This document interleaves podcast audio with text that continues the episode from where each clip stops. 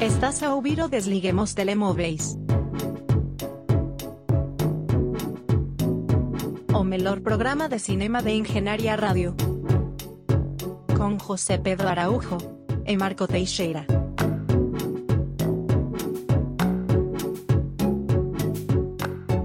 Olá a todos e sejam bem-vindos à Engenharia Rádio e, sobretudo, ao Desliguemos Telemóveis, numa semana que marca o regresso desta fantástica dupla de apresentadores, uh, da minha parte, Marco Teixeira, e ao meu lado, José Pedro Araújo. Hum.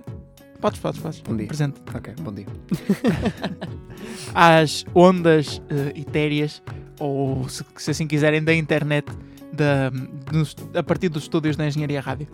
Nós fizemos uma pausazinha zona de três semanas, uh, mas voltamos aqui para, neste início de setembro, vos encher das novidades do mundo do, cinema e também falar dos filmes que tivemos a oportunidade de ver ao longo deste, desta pausa, por assim dizer. Se bem que para a semana também estaremos, estaremos fora. É verdade. Mas, ao menos, eh, tivemos um período assim de acumulação e agora temos bastante coisas para, para falar e atuais, recentes, que é... Ah, tem vindo a ser mais frequente. Agora, como temos já, pá, o terceiro programa seguido, estamos a voltar ao normal, blá blá blá. Mas desta vez, eu acho que talvez o primeiro programa em muito tempo onde só vamos falar de filmes atuais Sim, sim. e, e de boa qualidade, não é? Zé? Então, de, de qualidade variável. sobretudo um deles que tu viste.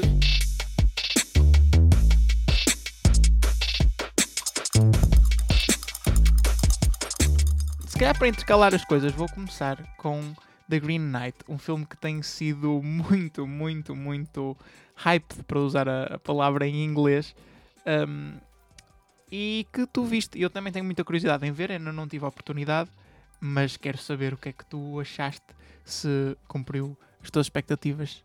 Ahm, ora bem, Green Knight era de facto um filme que eu tinha bastante expectativas, apesar de. E, e é- estas expectativas são uh, unicamente com base no trailer e no facto de ser A24 também. Ahm, E zero pelas críticas, zero pelas críticas que tinha. ahm, sim, mais ou menos, porque eu já, já estava muito a antecipar e depois, pronto, saíram boas críticas, reforçou a minha antecipação, mas acho que não aumentou muito. Ah, era, era maioritariamente ah, a minha. Portanto, o, o que eu não queria muito ver o filme, o que podia estar contra mim, é o facto de eu não gostar propriamente dos outros dois filmes que vi de David Lowery, que são o A Ghost Story e ah, The Old Man and the Gun, dois filmes da A24, mas que eu não achei nada por aí além. Um deles é o último filme de Robert Redford, que é um filme assim um bocado. Parece, parece mesmo um filme de reforma. É tipo, ele, o papel principal, velho, tem um comentário sobre, ah, ah, sei lá, desaparecer e o último trabalho e whatever. Um, e parece que um filme mais de Robert Redford do que outra coisa. E o A Ghost Story, que apesar de ter uma segunda metade relativamente interessante e emocional e uh, uh, original, tem uma primeira metade sofrível. É tipo impossível de passar aquela primeira metade tão lenta que é. Um, e além disso, o, o, o ator principal, e não só o ator principal, o cast mesmo principal, não me atrai propriamente. É Dev Patel como o ator principal, um ator que eu nunca gostei muito. Alicia Vikander, outra atriz que eu também nunca simpatizei muito. Joel Edgerton, outro ator que. Portanto, é, é, é coisa atrás de coisa. Eu estava tipo a pensar, não, isto tem o, o- a crew perfeita para eu não gostar. Porém, gostei. Eh, Então teve a crew perfeita para te chatear, na verdade. eh, exato. Eh, não, outros valores mais altos se levantam neste filme. Então diz-me lá sobre, sobre o que é o filme. Uh, o filme é, é, é engraçado porque é baseado numa história uh, extremamente antiga, portanto é uma história mesmo da época medieval, século pai XIV ou assim, um, que é que se chama The Green Knight, portanto é uma história com muitos anos que já foi contada muitas vezes, inclusive já foi contada noutro filme, eu não sabia, que tem um aspecto péssimo, péssimo, péssimo, onde Sean Connery é o mau. Sean Connery é um ator que, pronto, uh, may he rest in peace, mas é um ator que é muito aclamado, mas ele entrou em muitos, muitos filmes muito maus, uh, convém, convém referir. Um, e é uma história uh, uh, anónima, portanto não sabe quem é que escreveu. Mas é, é basicamente é uma lenda uh, daquelas lendas arturianas. Portanto, o rei neste filme é o rei Arthur, apesar de ninguém referir isso, que é interessante. Um, e um, aparece o rei Arthur, aparece o o Merlin, mas há zero referências a isto. Tipo, eles estão lá, eles são personagens que existem, ninguém diz o nome deles. Uh, o que achei interessante. Não, o filme não se está a tentar colar a nenhum IP. Um, e pronto, é uma lenda.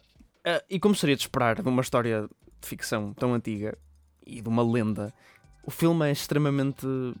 Ah, como é que eu ia dizer? Linear não é bem a boa palavra, porque ele é um bocado, às vezes, eh, difícil, mas É simples, é, é simples e é lento, maioritariamente. É um filme Ok. que tem 2 horas e 10 e não tem muito a acontecer. Portanto, é definitivamente um filme lento. Mas eu estou a dizer isto como um elogio. Acho que correu bem. Primeiro porque o filme é, e isso já dava para ver do trailer, e era essa, era aí que eu ia com maiores expectativas. E o filme cumpriu 100%. É incrivelmente bem filmado. Tanto em termos de cinematografia, ou seja, em, a, imagem, a cor, o que está mesmo a acontecer no ecrã em termos visuais, como em termos de direção. Há movimentos de câmara, tipo, pronto, há aquelas cenas que me fazem lembrar Ari Aster um bocadinho, da câmara a virar ao contrário, e, e- e- planos onde estás a seguir a personagem e ah, ela está de costas e vai andando para a frente e depois começas a ver de cima e depois começas a ver de frente. Há, há movimentos interessantes da, da câmara. Ahm, e ah, pronto, em termos de imagem, cumpriu perfeitamente. Em termos de história, ah, o que é que eu tenho a dizer sobre este filme? Até mais ou menos uma hora e meia, uma hora e quarenta do filme, a coisa é. Lembras-te daquela definição que nós demos, de filme de aventura? Tipo, tens uma Assim, personagem, ir a um sítio. ir a um sítio, cumprir uma coisa, ir a outro sítio. Pronto, é mesmo isso. E é no sentido de lenta. Sabes as aventuras de João Sem Medo? Lem- Lembras-te mais ou menos de como esse filme. Pronto, era um, um miúdo que tinha de sair da aldeiazinha, cidade dele e aventurar-se e deparar-se com uma série de personagens e ultrapassar uma série de obstáculos. E todos os obstáculos tinham alguma relação com. Eu, pronto, nesse caso era mais uma crítica anti-ditadura. Neste, não, né? Neste. eh, é, é um uma bocado tipo Hércules. Um bocadinho, um bocadinho tipo Hércules. E é um- é, exato, mais tipo Hércules, porque esta é uma história que assenta muito nos valores ah, de. Pronto, sem, sem estragar muito o filme, mas nos valores de nobilidade, de. Assim, os valores muito clássicos, muito. ah, percebes? De- do que é ser um, um, um, um bom homem. Homem com maiúscula, diga-se, né? nesta altura. Pronto, era só. Era homem com minúscula. Atualmente é homem com maiúscula. Ahm, mas. Mas. ah, nesse sentido, é muito assim o filme. Eu não achei repetitivo, não achei cansativo, porque simplesmente estava-me a aprender com a beleza do filme e para saber onde era a seguir, quer dizer, aquilo é quase uma fábula.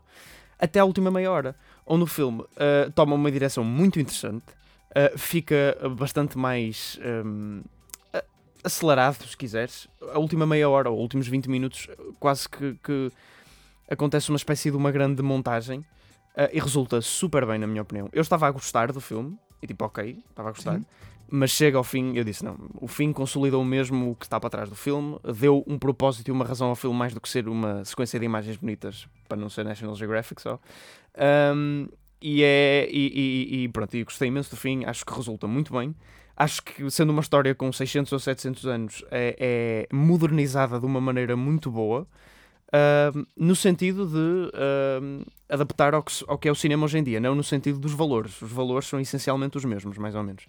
Não há nenhuma mensagem adaptada para situações políticas de hoje em dia, não é isso que eu estou a dizer. É, é- pronto. Uh, pá, não sei, eu gostei, gostei do filme. Pronto, a última pergunta que eu te faço é se, hum, se os atores e todo o cast se te deu a volta e se passaste não a gostar deles, mas gostar deles neste filme. Ah, sim, é sim. Alicia Vikander e Joel Edgerton, pronto, fazem papéis relativamente menores, mais ou menos. A Alicia Vikander até faz um papel maiorzinho. Ah, acho que serviram o propósito. Acho que se pusesse outros atores seria melhor ou igual. Ahm, mas, mas Dev Patel não posso fazer a mesma coisa. Ele é o ator principal e ele cativou-me mesmo. Ah, E devo dizer que dos três era também o que eu já tinha alguma mais empatia com. Ahm, e sim, ele faz, ele faz uma, uma muito boa performance. Um, o filme, não sei, apesar de simples, tem um argumento que me puxou e tem coisas eh, estranhas, fantásticas a acontecerem. Uh, Desenrola-se mesmo como um conto. É, é que ainda por cima este filme é fantasia medieval, que é um género que eu não gosto particularmente também. Além disso, esqueci-me de referir mais uma coisa. O género também não é o que eu gosto mais. Uh, opá, mas não sei, mas é Mas prova... é, é raro ver um filme de fantasia e medieval que, que seja que seja fiel ao, ao, digamos, ao material original, ou seja, aos valores da época, àquilo que a história queria dizer na época. Normalmente vê-se este tipo de filmes com- em que o aspecto da fantasia está, está a mil, está mesmo no máximo e tentam puxar muito por esse lado e pelo lado da fantástica e pelo lado da aventura. Ah, e perde-se um bocado também do, da parte romântica, da parte um bocado bucólica que existe na, na história original. Ah, a minha esperança neste filme e o meu interesse para o ver prendia-se muito pelo facto de eu achar que isso ia ser mantido no filme. E por aquilo que tu me disseste, parece-me que isso é verdade. Mas tenho mesmo que ver e tirar as minhas, as minhas conclusões. Sim, mas é interessante porque eles fazem isso ainda mantendo uma quantidade enorme de fantasia. O filme tem imensos, eh, sei lá, criaturas, situações fantásticas, tem muito disso. Só que, claro, não é. Não é. eh, um Arthur e Mini meus, não é? não pus esse lado, bem, também fui pegar no fundo do barril, mas. Percebeste? Percebi.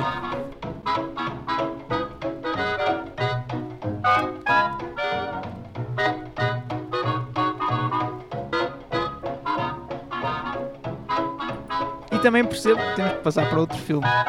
E vamos falar de O Esquadrão Suicida, ou em inglês, de Suicide Squad, num de que faz toda a diferença, Exato. nomeadamente a diferença entre um filme bom e um filme bastante mau. Um, isto foi o remake sequela barra. Eu não percebo, isto é, começa logo por aqui. Eu não percebo muito bem o que isto é. Eu acho que isto. Eu, eu pensava que isto era o, contar outra vez a história do primeiro filme, de Suicide Squad, mas depois de ver o filme percebi que não. É, eu acho que eles simplesmente atiraram o primeiro filme para debaixo do tapete e disseram vamos fazer a, a- a outra história, mas assumindo que algumas pessoas viram o primeiro filme, portanto não nos vamos estar a explicar aqui tudo o que se passa porque vamos partir do princípio que vocês já sabem algumas coisas. Sim, eh, mantém-se mantém Harley Quinn porque dá dinheiro. Exato. E mantém-se Amanda Waller porque a Viola Davis é fixe. Uh, tudo o resto uh, muda, penso eu. Uh, há uma coisa ou outra que mantém. O Rick Flag também volta a aparecer. Há algumas personagens que transportam. Sim, No fundo, dão a entender como se o primeiro. podes interpretar este filme como se o primeiro tiver acontecido. O primeiro foi outro trabalho, né, no fundo. Este, é- este é o segundo trabalho da Suicide Squad. Podes interpretar assim, até porque aparecem algumas personagens logo no início, na primeira cena do antigo, do Suicide Squad antigo. Sim. eh, como tu disseste, algumas personagens se mantêm. Ah, uma delas foi bastante badalada e, e substituída. E estamos a falar de James Gunn, que realiza este segundo filme de Suicide Squad depois do seu cancelamento. Um, realiza um filme da DC também depois de fazer os Guardiões da Galáxia do outro lado da barricada na, na Marvel. ele que vai voltar outra vez para a Marvel, porque vai fazer os Guardiões da Galáxia 3, depois do cancelamento anular. Eu, deixa-me começar com a minha opinião e começar com a minha opinião sobre o primeiro filme, sobre o Suicide Squad original, se assim quiseres. Eu gosto muito desse filme porque, embora seja terrível, eh, para mim entra naquela categoria de so bad it's good, um, porque eu divirto-me genuinamente a ver aquilo de tão mau que é. Eh, e eu tinha eh, umas expectativas relativamente altas para este filme, não só por achar que o estilo que James Gunn tinha usado em Guardiões da Galáxia se adequava aqui, um, mas também porque pior era impossível do que o primeiro e, e era sempre uma viagem um bocado nostálgica a um sítio onde que te traz felicidade, que é o primeiro filme que embora se- seja mau, eu me divirto. E fiquei surpreendido porque eu acho que este, este filme, neste subgénero de filmes de super-heróis, que é filmes de super-heróis de comédia, funciona muito bem. Eu acho que funciona melhor que os primeiros Guardiões da Galáxia. Um, acho que é, é uma combinação um bocado quase perfeita de personagens, de, de pacing da história e de, também da história por trás do próprio filme, da própria produção, de, de haver um primeiro filme que foi mau e isto ser uma tentativa de, de fazer isto outra vez. Porque este filme é, é, é muito campy, é muito. um, pronto, que não não se leva a sério a ele próprio. E eu acho que isso só funciona com a história por trás do primeiro filme levar-se a sério e ser mau. Um, e eu gostei mesmo de estar no cinema a ver este filme, já não ia ao cinema há muito tempo, e hum, diverti-me, diverti-me mesmo a ver o filme. É, e é raro eu agora num filme de super-heróis eh, isso me acontecer. Aliás, eu falei aqui de, de Black Widow há pouco tempo e disse que, não tinha gostado. E foi mesmo sofrível ver aquele filme, eh, porque já estou saturado. E com este filme não aconteceu. Parece que mostrou alguma coisa que eu ainda não tinha visto, ou pelo menos com, com uma harmonia neste, neste subgénero que eu ainda não tinha visto em qualquer outro filme. Uh, antes de, de partir para uma análise mais profunda, queria saber a tua opinião por alto também. Hum, pronto, é assim, eu não consegui sentir eh, essa tal harmonia, essa tal, esse tal chamamento que, que tu sentiste mais. Hum, primeiro porque também, eh, é assim, o filme original, entre aspas, eh, não significa assim tanto para mim, eu, tipo, ok, filme mau, não me diverti muito a ver o filme, de todo. E portanto tendo a analisar este filme como um evento separado. Eu sei que, pronto, ok, tem a sua história, até, pelo- até pelo facto do nome ser só um de atrás, quer dizer, isso quer dizer alguma coisa, né? Exato. Um, mas, mas eh, pá, analisei como um evento a acontecer sozinho e tentei-me descolar do, do filme anterior o mais possível. E sim, eu concordo que é divertido, eu também me diverti a ver o filme, mas pá, pareceu-me um bocado. ah, vapid, uh, volátil, uh, num, numa. Não te deixou nada no fim. Não me deixei nada, nada no fim, nada absolutamente. É que, assim, eu não, com isto não estou a pedir tipo ligação para o Suicide Squad 2, ok? Não. Mas estava a pedir tipo um- algum tipo de eh, Mensagem. takeaway, sei lá, alguma coisa que eu pudesse agarrar do filme e dizer este filme é sobre isto. Ou alguma coisa assim. Não, ok, não é nada. Tudo bem, ok, é um filme divertido. Ahm, sei lá, a dinâmica entre personagens. ah, eu, eu gostei no início, por exemplo, gostei bastante da primeira cena. Ok. Uh, que achei que fazem algo interessante que eu não estava à espera. Um, a partir daí senti um bocado o que senti no Suicide Squad original, uh, a nível menor, como é óbvio. Acho que é in- indisputável que este filme é superior ao original, né? Pronto. Um, mas uh, que comecei-me a cansar um bocadinho das personagens. E foi a mesma coisa que eu senti no Birds of Prey, que foi um filme que eu também comecei a gostar. E depois comecei a gostar cada vez menos. É que estas personagens são irritantes. É, Sim, é- é sim. isso que eu sinto. E, e- e o filme é grande, o filme tem duas horas e um quarto, ou duas horas e dez. E, e eu começo-me a cansar das personagens. Ah, especialmente a Harley Quinn, que já estou com ela há três filmes, né? já é o terceiro filme que levo com a Harley Quinn em cima. Ahm, mesmo uma das personagens que, que eu gostei mais, que foi a personagem do John Cena, o Peacemaker. Ahm, opá, lá para a frente, sei, é muita piada atrás de piada, e é o estilo de James Gunn, é verdade. Ahm, mas eu também não, não senti essa fluidez, por exemplo, no Guardiões da Galáxia, senti que o único filme dele, que eu, dos super-heróis, dos três que eu vi, eh, que senti que, que senti mesmo essa harmonia e que o filme fez foi genuinamente mais divertido e que eu não me cansei a uma certa altura foi Guardiões da Galáxia 2. Ahm, que eu considero dos melhores filmes da Marvel também. Pronto, não é que a competição seja espetacular, mas. Ah, pronto, mas, Mas eu acho, eu acho isso. que isso que tu falaste das personagens serem irritantes, eu acho que é de propósito e eu acho que não há como fugir a isso. Porque se tu tentares fazer as personagens não irritantes, o que é que as torna irritantes? É o facto de elas serem absolutamente unidimensionais. E, e é um problema destas personagens neste filme, ou, ou supostamente um problema que eu, que eu acho que não é. As personagens são unidimensionais, têm, têm aquela característica e não saem dali. Tens a personagem da Harley Quinn que é completamente varrida da cabeça e comporta-se como, como uma psicopata. Pronto, é a característica dela. Tens a personagem de Peacemaker que, que adora a violência e é a característica dela. Pronto, e não tens nada a sair dali. Tens uma personagem que é literalmente um tubarão e, e é esse o traço de personalidade dela. Só que como tu tens muitas personagens e o filme tem, tem duas horas e, e poucos e poucos minutos, tu não consegues eh, introduzir as personagens eh, bem o suficiente para lhes dar profundidade de, de emocional. Não, não consegues, tu não lhe consegues dizer. Olha, agora não, não podes dar a luz de perder 20 minutos de filme a dizer esta personagem é assim e assado e tem esta dualidade de, de comportamentos porque lhe aconteceu isto e não sei o quê. A única personagem onde, onde se tenta fazer isso é na personagem do, da Red Catcher 2. Já vamos falar dela um bocadinho mais à frente. Uh, e para mim isso não funciona porque uh, estraga completamente o pacing do filme. Tens que introduzir uh, cenas que ilustram o que, o, o- como ela é, neste caso, um, e, e perdes tempo a tentar dar profundidade a uma personagem que, no contexto da narrativa do filme, que é só. Eu não sei se isto conta como spoilers. Lutar contra uma estrela do mar gigante.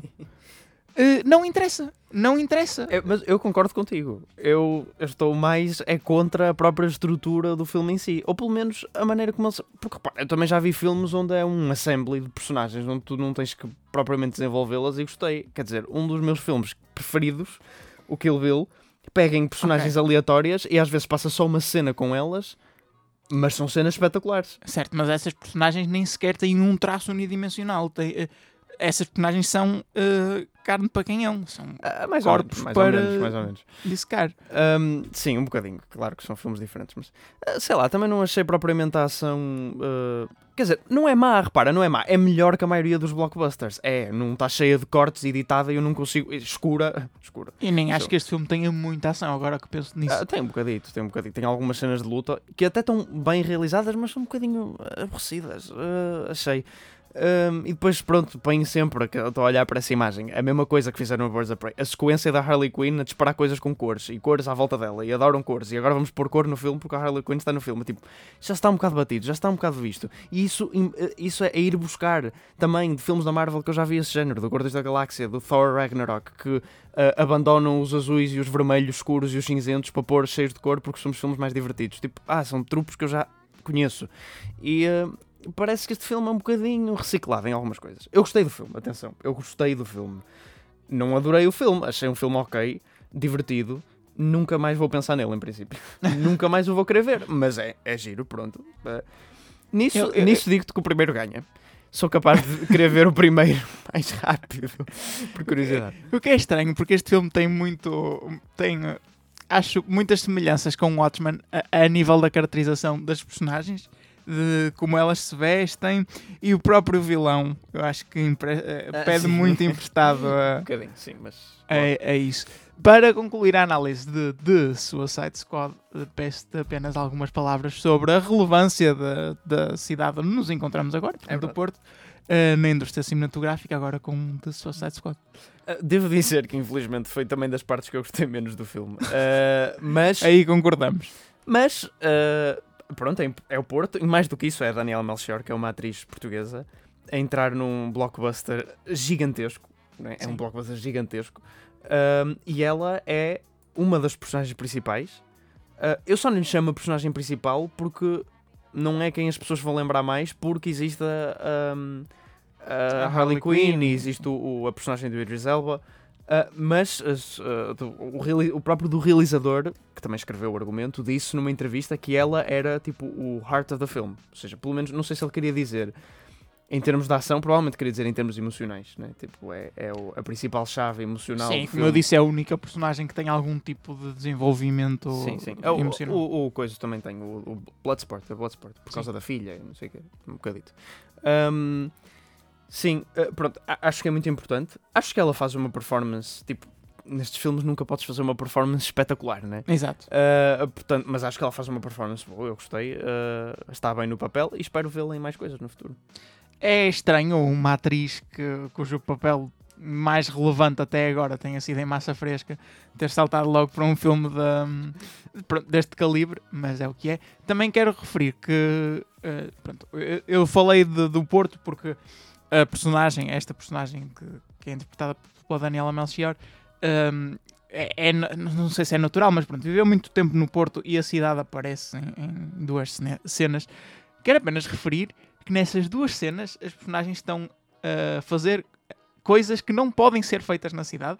Uma delas é passar de carro pelo tabuleiro de cima da Ponte Dom Luís e a outra é estar simplesmente a existir no topo da Torre dos Clérigos, mas mesmo na, na, pontinha do topo. E supostamente a personagem dela é sem abrigo, o que é, que é um bocado uh, estranho de pensar que qualquer pessoa pode fazer isso. E também uh, fico um bocado triste por a cidade, a principal característica da cidade no filme ser estar cheia de ratos. Exatamente. também fiquei a pensar isso. Ao menos nunca dizem o nome Porto. Sim.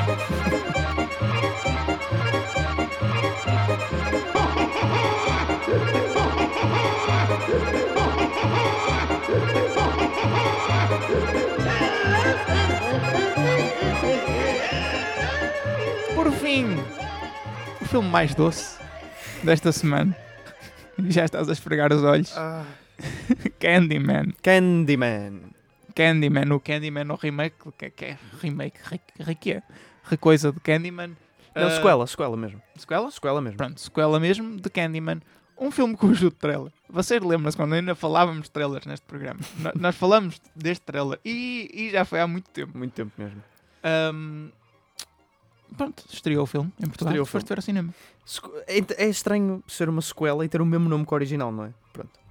Uh, eu não sei se cheguei a trazer o filme original aqui ao programa ou não. Penso que não. pronto. Um, uma breve nota. Eu vi o original já para aí um ano, um ano e meio. Um, é um excelente filme. É um excelente filme de terror.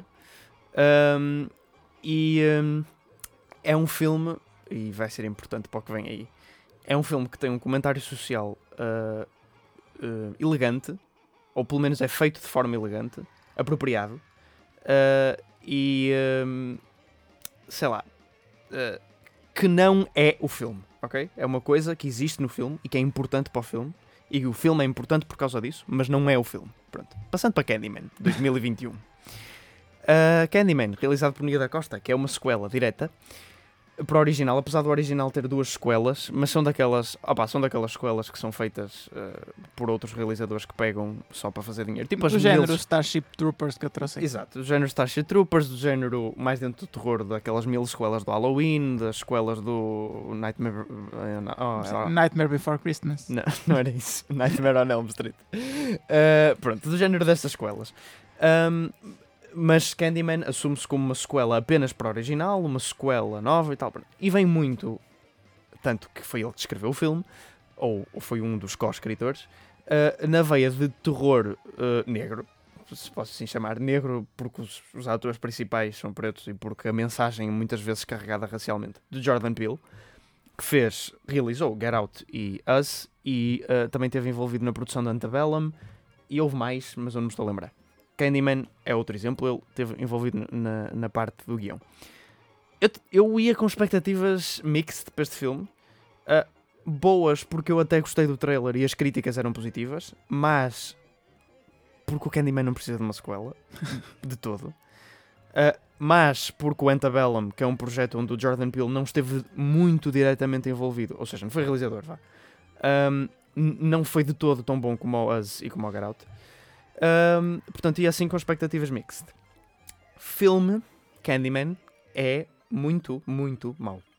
na, minha, na minha opinião, é, é mau. Uh, e é uh, por uma série de razões. Primeiro, porque este filme uh, tem, acha que tem imensa coisa a dizer e não tem nada a dizer. o filme é carregado, carregado de, de, de, de politizações, de mensagens políticas, raciais e sociais e etc mas chavões do Twitter, autênticos. Eu parece que estou a ler um thread do Twitter a ver os diálogos deste filme. Não é o que o filme quer dizer por mensagem subliminar. Não. É explícito. Há diálogos explícitos sobre gentrificação, sobre como o homem branco criou os. os e sempre é referido o homem branco, não sei o quê, assim. Sim. O, o, criou os bairros para escorraçar as outras raças para lá. Tudo bem. Não, não estou a dizer que é mentira. Estou a dizer que esta era a mensagem do primeiro filme que foi feita de forma elegante. E neste filme é feita de forma. Pá, absolutamente explícita. Explícita, sem, sem dar espaço para tu poderes interpretar uma mensagem, sem dar espaço para tu discordares, fazendo-te sentir mal, mesmo, uh, e, e, uh, e, não abrindo muito espaço à racionalização. Depois, uh, em vez de.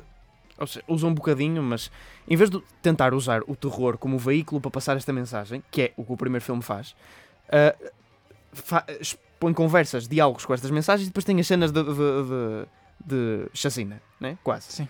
Quase separadas, à, à exceção da última cena, vá. Todas as personagens são extremamente uh, estereotipadas. Tipo, uh, o filme está muito in in interessado em, em, em, mandar abaixo uh, tipo estes chavões raciais e não sei o quê, mas mete um casal de homossexuais que é extremamente estereotipado. Tipo, parece alguma coisa tirada dos anos 80 a gozar. Um, portanto, tudo bem, mas tudo bem, vamos andar em frente. Um, e, e, e, depois é completamente desconexo. Parece que tu não tens qualquer tipo de seguimento de cena em cena. O personagem principal entra numa espiral de loucura, pronto, que já era mais ou menos esperado, que é também o que acontece no original. Um, pá, estúpida, não me liguei nada com a personagem principal. Ela, ela é um artista, tipo, um bocado atormentado, que namora com uma uh, curadora de, de uma galeria. Uh, e pronto, e o trabalho dele não está a vender nada bem, e depois ele encontra uh, inspiração nesses tais assassinatos do Candyman. O Candyman passa como uma lenda num bairro de Cabrini Green, que é um, um project, um bairro social. Um, e enquanto o primeiro filme pega neste facto da, da lenda do Candyman como sendo uma maneira de, de simultaneamente defender a comunidade uh, do que está lá fora, de se isolar, que é uma coisa boa e uma coisa má ao mesmo tempo, porque eles também estão ali, são pobres, precisam de se isolar porque eh, eles também não, são, não, não deixam entrar na sociedade normal porque são excluídos, né? Uh, também é uma maneira de justificar a violência que se passa dentro do bairro. Pronto, isso, isso, é uma, isso é uma coisa que é muito bem navegada no original. E neste, em, quando não está a ser explícita, está a ser ignorada. Eh, ou seja, quando não estão a falar da coisa, parece que ela não existe. Até chegarmos a uma cena que, claro, envolve a única coisa que faltava aqui, que é matar polícias, né? Claro. É, só podia ser. Um, opa, um dos poucos filmes que eu posso dizer que estou genuinamente incomodado pela carga política que leva atrás, porque há filmes que eu não concordo com o que dizem, ou concordo, tudo bem, mas, mas ok, é, é, é, a, é a mensagem que o, que o realizador, que o autor quer passar. Uh, por exemplo, o Sorry to Bother You, um filme que eu já falei algumas vezes, é um filme tipo super um, uh, anarquista, anticapitalista, não sei o quê. São valores que eu no, no, no seu âmbito não concordo, mas opa, o filme é super divertido e, e, e divertido, mas também uh, uh, politicamente carregado, mas passa de uma maneira tipo inteligente. E eu gostei muito do filme, mesmo. Este não, não é nada inteligente. Este filme é burro, este filme é estúpido. É, a questão é essa: é que um filme não deixa de ser um filme. Não, não... Claro. É como tu, tu disseste muito bem, não pode ser uma thread do Twitter. Sim, é isso. É, é, este filme é um manifesto. Este filme devia ser um manifesto. Pronto. E depois, uh, não mete medo. É isso, não mete medo. Uh, não, não é terror. É, é, assassinatos pontuais. não. não e, ah, outra coisa. A ligação com o original, além do facto do Candyman existir e, so, e ser sobre os mesmos temas, é feita. Ou seja, até, até agora não havia nada que tu pudesse chamar sequela direta. Pronto lá para o fim do filme há uma ligação muito explícita que fazem que o põe como sendo uma ligação direta. Ou seja, há uma ligação mesmo com um evento que aconteceu no, no filme original. Ok. É uma coisa que eu já estava um bocadinho a prever que fosse acontecer, mas tudo bem. Pensas que fazem alguma coisa com isso a seguir? Eles revelam como se fosse uma espécie de plot twist e é completamente desnecessário para o resto da história. Quer dizer, eles voltam a pegar nisso, mas em, em eles voltam a pegar nisso para justificar essa escolha, mas no seu, no seu real uh, importância para a história é desnecessário. Um, outra coisa, os eventos do filme anterior, e isto quer dizer, eu vou criticar, mas agradeci porque eu não me, lembra, não me lembrava 100% do filme anterior. Mas os eventos do filme anterior são recontados numa primeira cena, ou numa segunda cena, numa das primeiras cenas, com tipo uh, marionetas, não é marionetas, tipo sombras chinesas, uma cena assim, okay. tipo origami. Eu já não, já não me lembro bem. Algum tipo de teatrinho. Uh, porque ninguém viu o original, tipo, dos adolescentes que vão ver este filme ao cinema, ninguém vê o original, né? Porque é um filme de há 30 anos atrás. Portanto, é preciso recontar esses eventos rapidamente numa cena. Ou seja, uma, uma personagem senta-se e diz: Vou-vos contar a história do Candyman. E conta a história do primeiro filme, toda. E eu, ok, kinda cheap. Fez-me lembrar aquele início do Suicide Squad original, ao apresentar as personagens Sim. com tipo: Este é o Boomerang, ele faz isto, isto e isto. Ah, ok, um bocado cheap. Um, o filme é, é, é, demasiado curto, atenção, eu não queria ver mais deste filme, mas, mas para o que tenta fazer é demasiado curto. Pá, é deselegante, é deselegante, é, é, é superficial, é, é, é estúpido. E, e, uma coisa que eu, eu gosto muito dos filmes de Jordan Peele, dos dois, do Us e do Get Out, mas uma coisa que eu acho que até agora se me soa um bocadinho desnecessária é o facto de serem categorizados como filmes de terror. Porque eles, primeiro, não metem muito medo, nenhum dos dois. Uh, ele, ele, aliás, força sempre o lado cómico. Este filme tem um alívio cómico, uma personagem alívio cómico, a quem é, claro que é o gay, só para. É, é só para uma coisa, eles uh, uh, acham-se muito woke, mas depois. Bem, enfim. Um, uh, tem algum alívio cómico, mas não deixa de ser menos cómico que esses outros dois filmes. e esta necessidade de, de tudo que Jordan Peele está envolvido ser, ter a ver com o terror começa a ficar mais uma obrigação do que uma paixão. Ou uma maneira de vender, né? porque o terror vende mais. Pelo menos para pessoal da nossa idade, ou adolescentes, ou whatever. Um, porque este, e, e, o facto de ser uma sequela de um filme que esse sim é genuinamente terror. Porque este filme não mete muito medo. Eu, é, são cenas mais macabras do que propriamente terror. Não tem muito suspense. O filme é tão.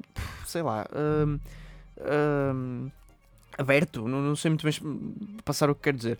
Mas é, eu acho que eles prenderam esta marca de terror para tudo o que está associado com o nome de Jordan Peele ser terror que agora. Ele está preso aqui. Está um bocado preso. E, não, e, não, e eu, do, do Get Out e do Us, apesar de, ser bons, apesar de serem bons filmes, pá, podiam ser bons filmes sem ser filmes de terror. Porque, na verdade, não são filmes de terror, são filmes de suspense. Há, há, um, há um bocadinho a diferença ainda. Pronto, e este filme uh, também só que não, só que é um filme de terror porque ele mete lá propositadamente Sim, cenas de terror. Até acabou por ser cunhado aquele termo de terror psicológico, é um termo Sim. que eu não concordo muito, porque terror psicológico não é nada, é uma, é uma história. É suspense, quase. É, não, é, um suspense, é um perturbador, vá, se quiseres. Mas uh, há dramas que podem ser terrores psicológicos, né? Quer dizer, uh, o, a primeira hora e meia de Hereditary é um terror. É, é um desculpa, é um drama familiar. Sim. É, só no fim é que é pronto, mais assumidamente. Bem, com este filme que, de que, do qual tu não gostaste, Não. mas que- cujos críticos eh, apreciaram, eh, conseguimos um novo, não sei se isto conta como recorde ou achievement, a realizadora Nia da Costa é a primeira mulher negra a conseguir uma estreia de um filme em primeiro lugar no box office nos Estados Unidos. Eh, a concorrência não era muito forte, porque, ou, a concorrência não, mas eu- aquilo que já tinha sido feito não era eh, muito relevante porque o máximo que tinha sido conseguido foi o número 2 com a Wrinkle in Time. Portanto, assim, ok, já era tempo de, de bater este de recorde. bater este recorde, de, de conseguir isto. Se calhar, pela tua opinião, não com o filme certo. Não, aliás, porque ainda o programa passado, penso que foi no programa passado, ou há dois programas, trouxe um filme que vi, que gostei muito, realizado por uma mulher negra, que merecia muito mais este título, uh, o Zola, lembras? Sim. Um, Por acaso, também tirado de uma thread do Twitter. por- sim, esse sim, literalmente tirado de uma thread do Twitter, mas que não parece, quer dizer, não parece, o filme tem bastantes referências a isso, mas muito diferente, essa não é, é uma história, né? Um, sim, curioso. Uh, que merecia muito mais, na minha opinião, este título, um filme extremamente, infinitamente mais, melhor construído e melhor em qualidade, mas pronto, é o que é, o terror vende.